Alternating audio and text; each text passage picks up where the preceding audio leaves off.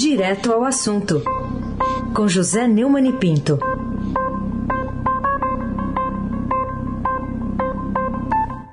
Neumani, bom dia. Bom dia, Super campeão. Bom dia, super campeão. Ah, bom dia, tríplice coroado. bom dia, Carolina Ercolim. Bom dia. Almirante Nelson e o seu transatlântico rubro-negro.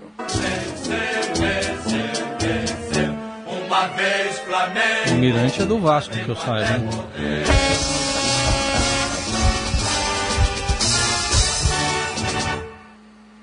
Afrânio Vanderlei, Bárbara Guerra, Clã Bonfim, Emanuel, Alice e Isadora. Bom dia, melhor ouvinte, ouvinte da Rádio Eldorado 107,3 FM. Aysen Abac, o craque. Vamos começar falando dessa manchete aqui do Estadão. Bolsonaro faz pressão contra governadores e Supremo resultado aí de uma conversa gravada pelo senador Jorge Cajuru, com quem a gente já trabalhou. Tá dando o que falar, hein, Neumani?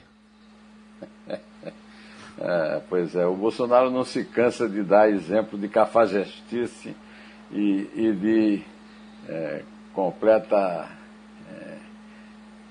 autocomiseração. Né? Ele só pensa nele mesmo, na família, né? e aí pressionou o senador Jorge Cajuru, do Cidadania de Goiás, a entrar com pedido de impeachment contra o ministro do Supremo Tribunal Federal. Né? Numa conversa por telefone, foi divulgada pelo senador nas redes sociais, o Bolsonaro dá a entender que se houver pedido de impeachment contra o ministro da Suprema Corte, podem ocorrer mudanças nos rumos sobre a instalação da comissão. É, você tem de fazer do limão a limonada, tem de peticionar o Supremo para colocar em pauta o impeachment de ministro também disse Bolsonaro. Sabe o que eu acho que vai acontecer? Eles vão recuperar tudo, não tem CPI, não tem investigação de ninguém, de Supremo, nada.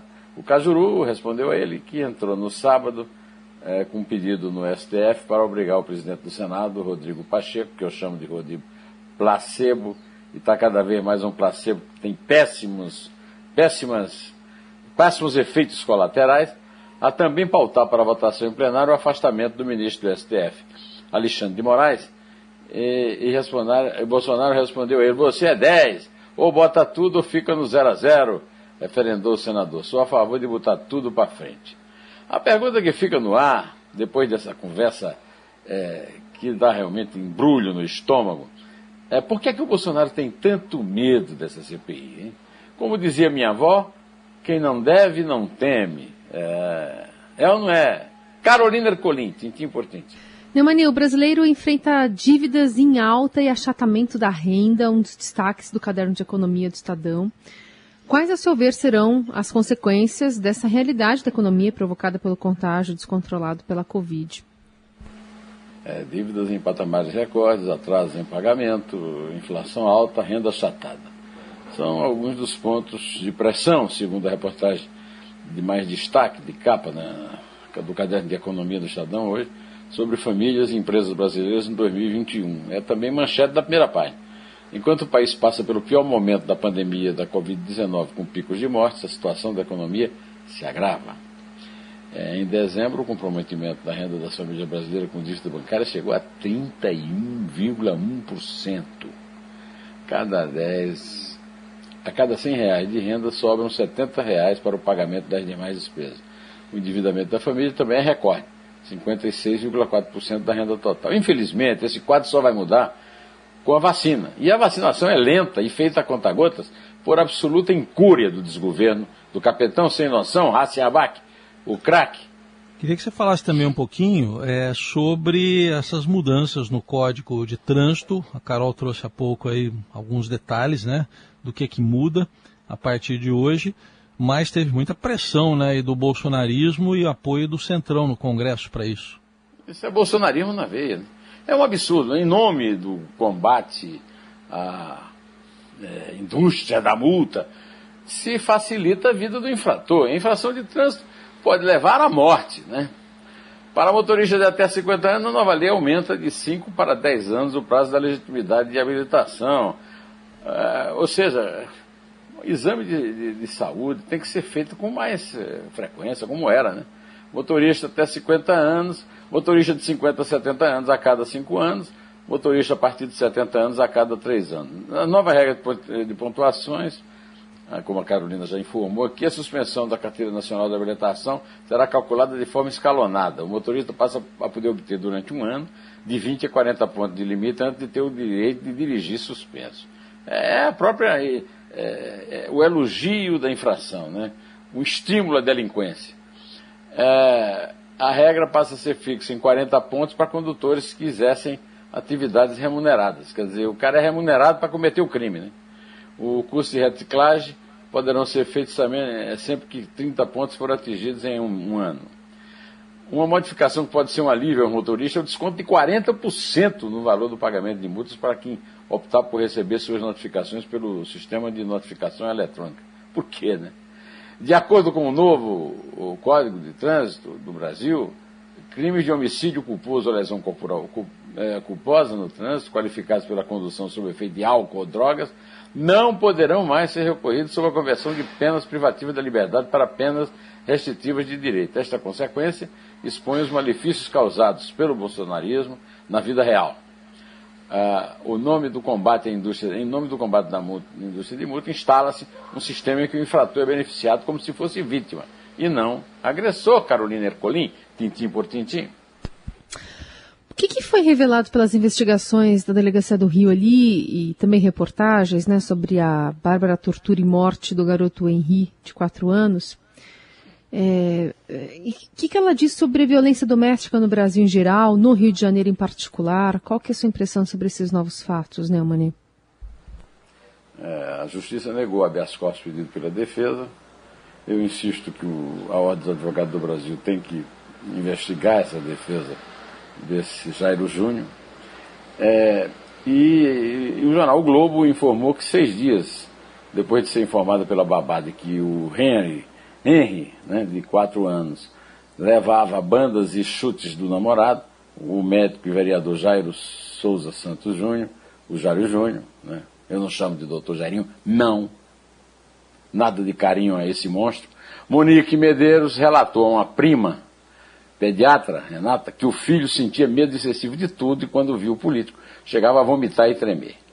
A troca de mensagem recuperada no celular da professora pela Polícia Civil revela o relato da mãe mostrando o intenso grau de sofrimento da criança antes de ser torturada e morta, e é uma evidência brutal do, da dor a que ela foi imposta. E o pai, o Leniel Borel, tem toda a razão quando diz que imagina como o filhinho dele sofreu. E o Fantástico da TV Globo mostrou ontem que no dia seguinte é, morte do menino, Monique e Jairinho procuraram, aliás, a, a agressão relatada pela babá, procuraram um hospital particular em Bangu. Na unidade, relataram que a criança estava mancando e com dores, pois tinha caído da cama. Ou seja, a mesma desculpa que foi dada depois para a morte. Tudo é, é, é, tudo leva à conclusão óbvia de que o delegado é, está, da 16ª DP está correto. Né? É, sinto muito mal-estar ao mostrar esse caso, viu, Carolina? Me dá vontade de chorar, mas é extremamente necessário, pois o bolsonarismo instalou no alto comando da República o ponto extremo que alcançamos no Brasil da banalidade do mal, tal como retratado por Ana Arendt no clássico Eichmann em Jerusalém, relato sobre a banalidade do mal, abordando o caso do Eichmann, carrasco nazista, é, que era um excelente pai de família, uma pessoa, um cidadão normal, não era um monstro, não era um, uma pessoa conhecida pelos seus. Ao contrário, e, e que sempre é, recorria ao, é, ao, ao, pretexto de que cumpria ordens. E realmente cumpria ordens. É, a, a Hannah Arendt, eu considero esse livro, Carolina Eichmann, nossos queridos Heisen, nossos queridos ouvintes, eu considero esse livro da Hannah Arendt um dos livros capitais do século XX exatamente sobre essa questão que hoje, é, a meu ver, é a questão mais importante, é uma questão fundamental no Brasil, que é a falta de um. Porque a, a, a Hannah Arendt, ela aborda exatamente o, que não é um. Não há reflexão. As pessoas simplesmente não pensam sobre o que estão fazendo. O cara estava matando é, as, as, os prisioneiros nos campos de concentração e achava que isso era um, um, um cumprimento rotineiro. Né? E dizia isso claramente e, mostrava e exibia no julgamento a sua, a sua que, que a, a Hannah Arendt cobriu, né? É, a, o seu dia a dia comum, rotineiro, que é o caso do Brasil hoje, a que nos levou o bolsonarismo e esse, esse maldito essa maldita organização das milícias no Rio de Janeiro. É, eu, infelizmente, sou obrigado a abordar esse tema. Eu, eu não gosto, eu, eu, eu sinto meu estômago embrulhando, mas não tem jeito, nós temos que enfrentar isso, porque isso está no nosso dia a dia. E a morte desse menino é um ponto extremo disso aí. Raziabak, o craque. Muito bem. Queria que você falasse também um pouco, Neumani, sobre a entrevista que você fez aí, publicada no fim de semana, do com o professor Eurico Figueiredo, que é um especialista nessa área, e acho que a, o título né, da segunda parte da entrevista chama atenção, porque ele diz que o presidente não preza o exército. O que, que diz o Eurico? O professor Eurico Figueiredo, é, da Universidade Federal Fluminense, especialista em Forças Armadas, é, me deu uma entrevista que foi interrompida por uma queda de sinal da internet ela está em duas partes, então, porque eu consegui reproduzir as duas partes e colocar no Neumann Entrevista da semana, que está no blog do Neumann no Estadão desde ontem. Né?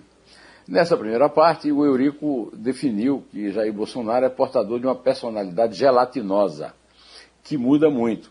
Lembrando que ele votou em Luiz Erundina em 1999, em Ciro Gomes no primeiro turno e Lula no segundo turno em 2002, e naquela mesma eleição, ele é, fez uma profissão de fé em relação ao Lula. Né? O, o, professor lembrou ainda que o presidente tem uma personalidade autoritária, que rejeita a crítica e não aceita a democracia. É, segundo Eurico Figueiredo, é, o Bolsonaro tem uma visão simplista e dicotômica da política, o que é a própria negação da política, de vez que a gestão pública admite vários partidos várias opiniões e o debate entre elas. Né? Na segunda parte, ele observou que o único plano estratégico de Jair Bolsonaro é o poder absoluto. Segundo eh, Eurico Figueiredo, ele, não, ele nunca escondeu isso, nunca acreditou na democracia, nunca prezou as instituições, inclusive a instituição dele, o Exército Brasileiro.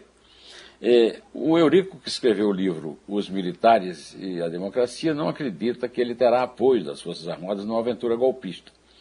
De mensagens que recebe pela internet, o especialista reconhece que militares da reserva que presidem clubes militares são conservadores e autoritários. Mas as tropas nativas, principalmente a jovem oficialidade, não têm um pensamento monolítico, mas mutante e poroso à sociedade, da qual não estão apartados, o que os leva a manter o respeito à disciplina, tendo como guia a Constituição. Felizmente, não é verdade? Carolina Ercolim, tintim por tintim. Jacob Goldenberg, A Covid é Nazista, esse é o título da, da série de entrevistas que você publica no, na série Dois Dedos de Prosa, está publicado já no blog do Neumann no Estadão. Que observações você faz dessa conversa com o psicólogo? É, na série Dois Dedos de Prosa, o psicólogo Jacob Pinheiro Goldberg é, me disse que, e disse a todas as pessoas que tiverem acesso a, essa, a esse vídeo, né, que já está à disposição no, no blog do Neumann, no portal do Estadão, que ele foi uma vítima da Segunda Guerra Mundial, embora tenha nascido em Juiz de Fora, Minas Gerais. É, por dois motivos. Primeiro, porque os familiares do pai dele, que ficaram no país de origem, foram todos assassinados, massacrados, torturados, presos, levados a campos de concentração pelos nazistas lá na Polônia. O Jacob Goldberg que também é advogado criminalista, constatou que todos os países do mundo fracassaram é, no combate à pandemia da Covid-19, provocando uma exacerbação da polarização e, em consequência, o que ele chamou de vitória da desrazão. A entrevista está excelente, eu recomendo muito, porque é, ele é, mostra ah, que o novo coronavírus é nazista, pois se Adolf Hitler exterminava os prisioneiros dos campos de concentração, asfixiando-os em câmaras de gás, A peste contemporânea também elimina suas vítimas por asfixia. É, então eu convido a todos os nossos queridos ouvintes que nos é, prestigiem vendo essa entrevista, e, e porque vão é, ter um momento de conversa a respeito de um assunto muito grave que nos aflige nesse momento. Então, Carolina, pode contar. É três. É dois. É um. Em pé.